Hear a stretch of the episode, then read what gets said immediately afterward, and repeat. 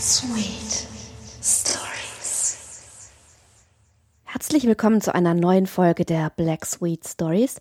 Und heute fangen wir wieder eine etwas längere Erzählung an, nämlich Germelshausen von Friedrich Gersthecker.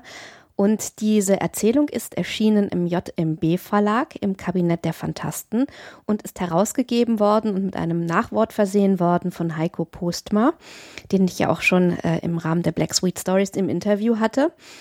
Und wir steigen jetzt erstmal direkt in die Geschichte ein.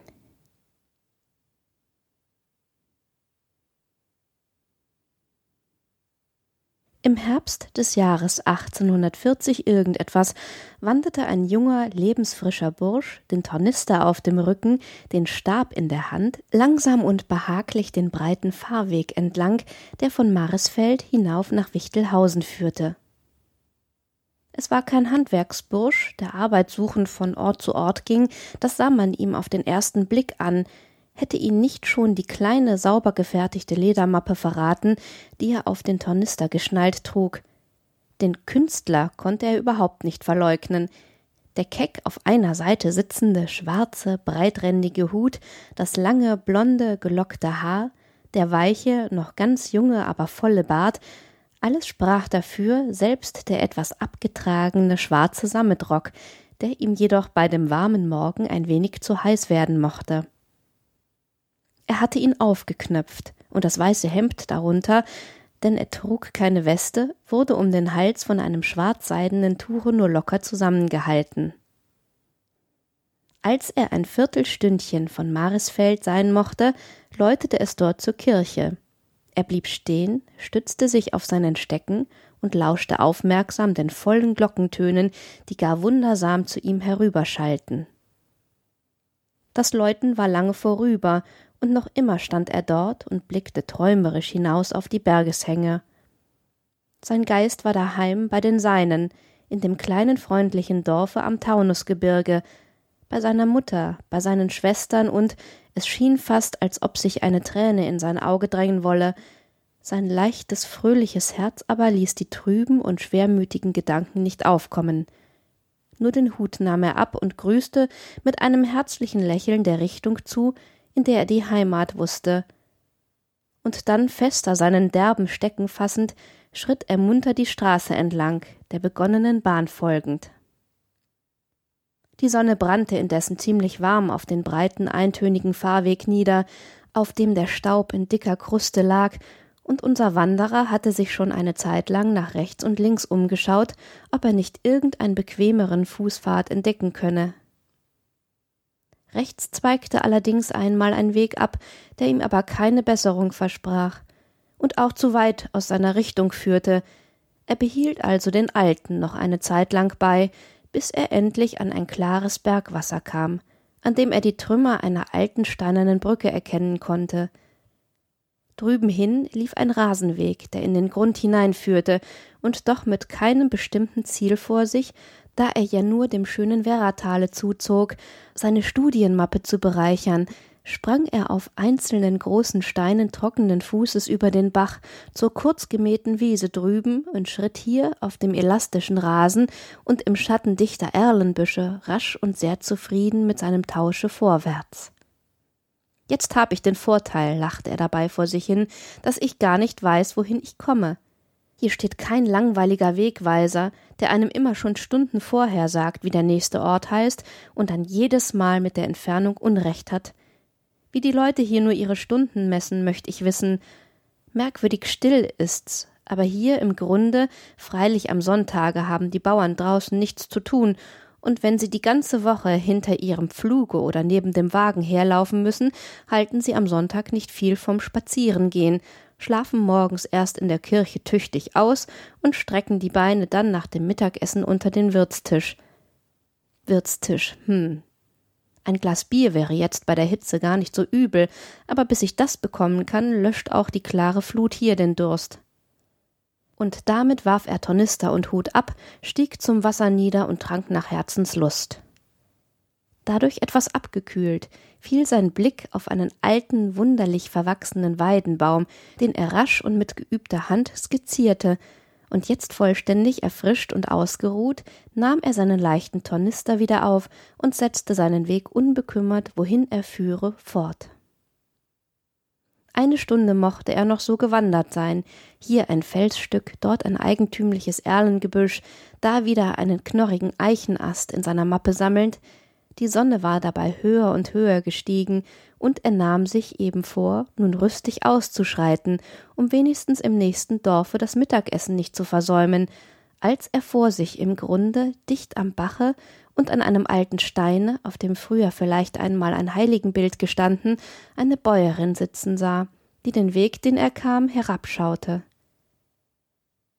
Von Erlen gedeckt hatte er sie früher sehen können, wie sie ihn, dem Ufer des Baches aber folgend, trat er kaum über das Gebüsch hinaus, das ihn bis dahin ihren Blicken entzogen hatte, als sie aufsprang und mit einem Freudenschrei ihm entgegeneilte.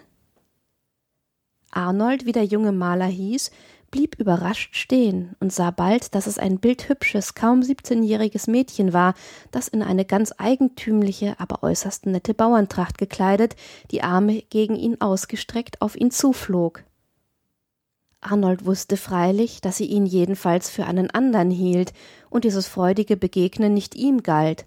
Das Mädchen erkannte ihn auch kaum, als sie erschrocken stehen blieb, erst blass und dann über und über rot wurde und endlich schüchtern und verlegen sagte Nehmt's nicht ungütig, fremder Herr, ich, ich glaubte, dass es dein Schatz wäre, mein liebes Kind, nicht wahr? lachte der Bursch, und jetzt bist du verdrießlich, dass dir ein anderes fremdes und gleichgültiges Menschenbild in den Weg läuft? Sei nicht böse, dass ich's nicht bin. Ach, wie könnt ihr nur so reden? flüsterte die Maid ängstlich. Wie dürft ich böse sein? Aber wenn ihr wüsstet, wie sehr ich mich darauf gefreut hatte, dann verdient er's aber auch nicht, dass du noch länger auf ihn wartest, sagte Arnold, dem jetzt erst die wahrhaft wunderbare Anmut des schlichten Bauernkindes auffiel. Wär ich an seiner Stelle, du hättest nicht eine einzige Minute vergebens meiner harren sollen. Wie ihr nur so wunderbar redet, sagte das Mädchen verschämt. Wenn er hätte kommen können, wär er gewiss schon da. Vielleicht ist er wohl krank oder gar tot, setzte sie langsam und recht aus vollem Herzen aufseufzend hinzu. Und er hat so lange nichts von sich hören lassen? Gar sehr, sehr lange nicht. Dann ist er wohl weit von hier daheim? Weit? Gewiss. Schon eine recht lange Strecke von da, sagte das Mädchen, in Bischofsroda. Bischofsroda? rief Arnold. Da hab ich jetzt vier Wochen gehaust und kenne jedes Kind im ganzen Dorfe. Wie heißt er? Heinrich, Heinrich Vollgut, sagte das Mädchen verschämt. Des Schulzen Sohn in Bischofsroda. Hm, meinte Arnold, bei dem Schulzen bin ich ein- und ausgegangen, der aber heißt, so viel ich weiß, Bäuerling, und den Namen Vollgut habe ich im ganzen Dorfe nicht gehört. Ihr werdet wohl nicht alle Leute dort kennen, meinte das Mädchen, und durch den traurigen Zug, der über dem lieben Antlitze lag, stahl sich doch ein leises, verschmitztes Lächeln, das ihr gar so gut und noch viel besser wie die vorherige Schwermut stand. Aber von Bischofsroda, meinte der junge Maler, kann man über die Berge recht gut in zwei Stunden, höchstens in dreien herüberkommen. Und doch ist er nicht da, sagte die Maid, wieder mit einem schweren Seufzer. Und doch hat er mir's so fest versprochen. Dann kommt er auch gewiss, versicherte Arnold treuherzig, denn wenn man dir einmal etwas versprochen hat, müsste man ja ein Herz von Stein haben, wenn man nicht Wort hielte, und das hat dein Heinrich gewiss nicht.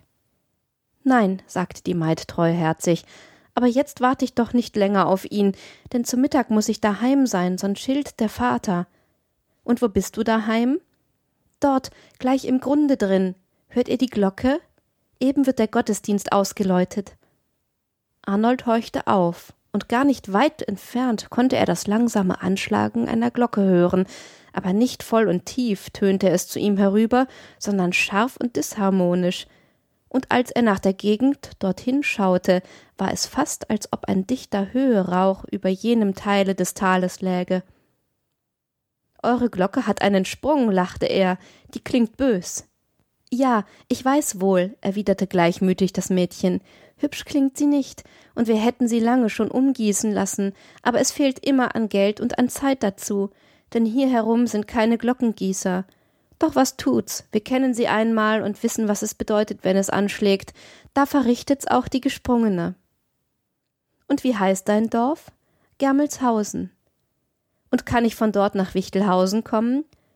Recht leicht, Den Fußweg hinüber ist's kaum ein halbes Stündchen, vielleicht nicht einmal so weit, wenn ihr gut ausschreitet. Dann geh ich mit durch dein Dorf, Schatz, und wenn ihr ein gutes Wirtshaus im Orte habt, ess ich dort zu Mittag. Das Wirtshaus ist nur zu gut, sagte das Mädchen seufzend, indem sie einen Blick zurückwarf, ob der Erwartete denn noch nicht käme. Und kann ein Wirtshaus je zu gut sein? Für den Bauer ja, sagte das Mädchen ernst, indem es jetzt an seiner Seite langsam im Grunde hinschritt. Der hat auch des Abends nach der Arbeit noch manches im Hause zu tun, was er versäumt, wenn er bis spät in die Nacht im Wirtshause sitzt. Aber ich versäume heute nichts mehr.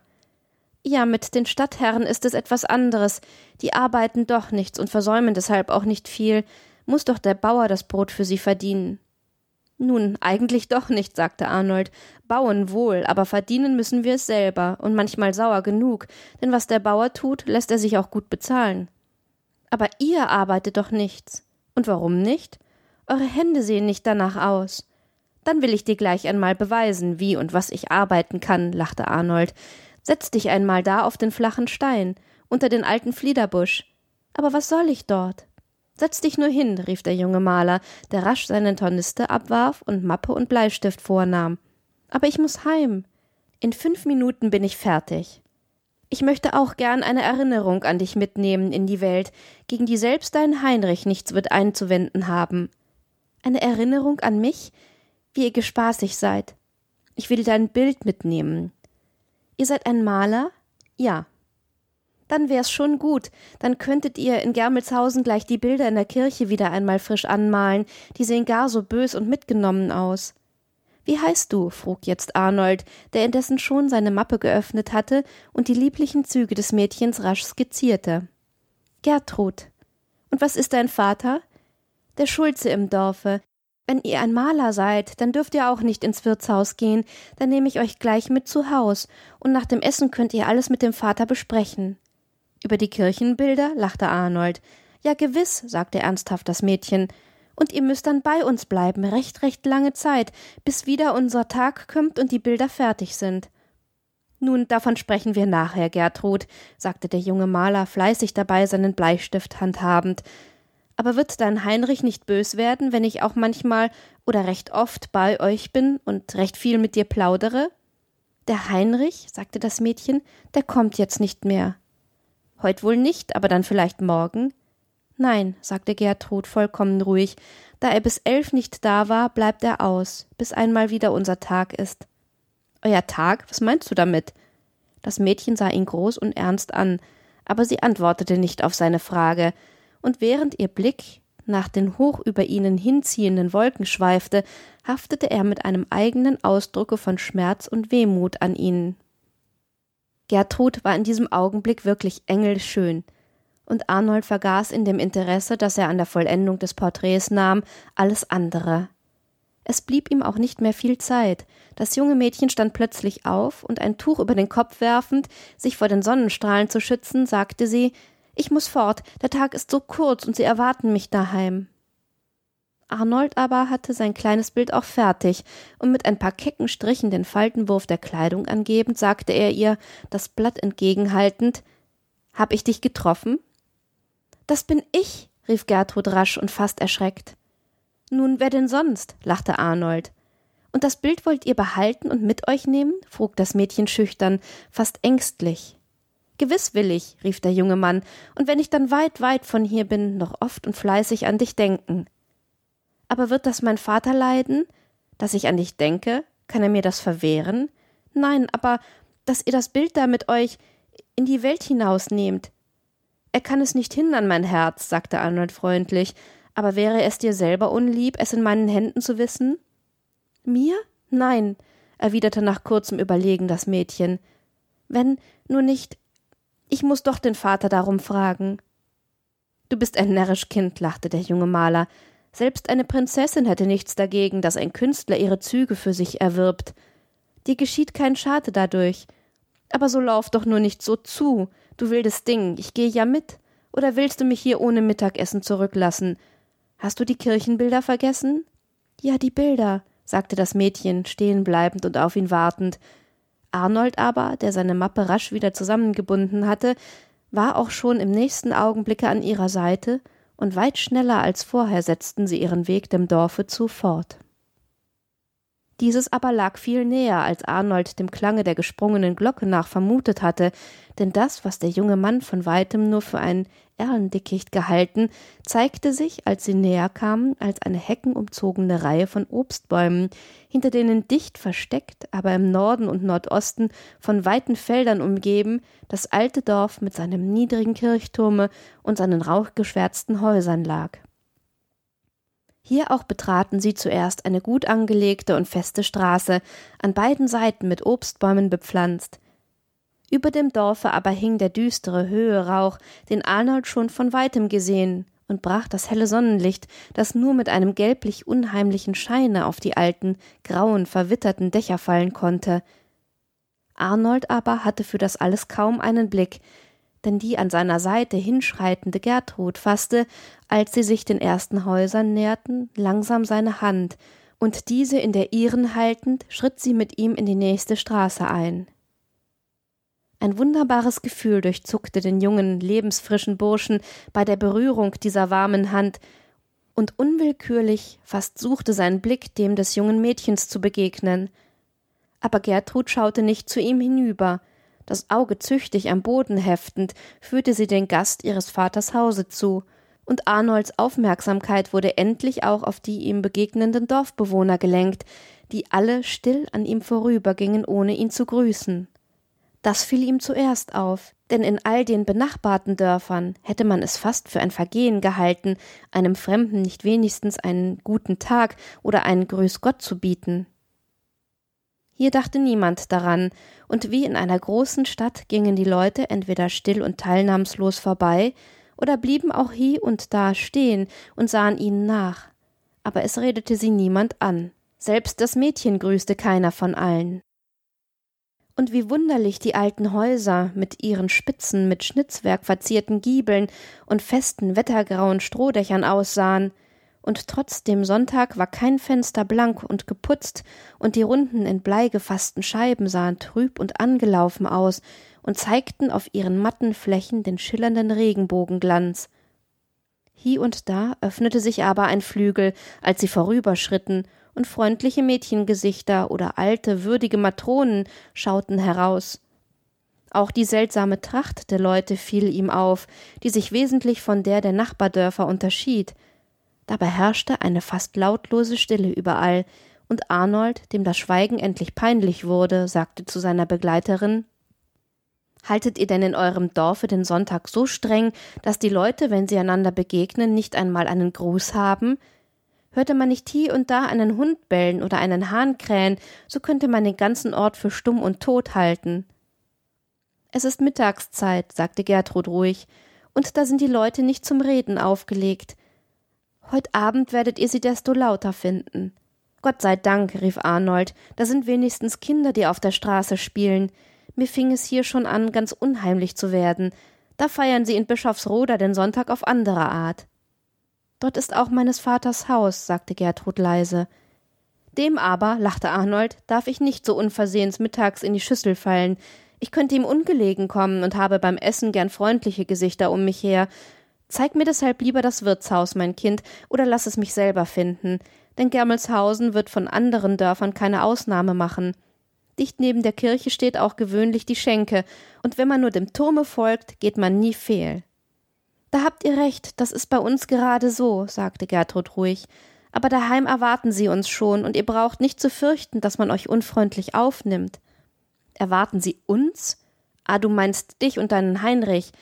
Ja, Gertrud, wenn du mich heute an dessen Stelle nehmen wolltest, dann bliebe ich bei dir, so lange bis du mich selber wieder fortgehen hießest. Er hatte die letzten Worte fast unwillkürlich mit herzlicher Stimme gesprochen und leise dabei die Hand gedrückt, die noch immer die seine sanft gefasst hielt.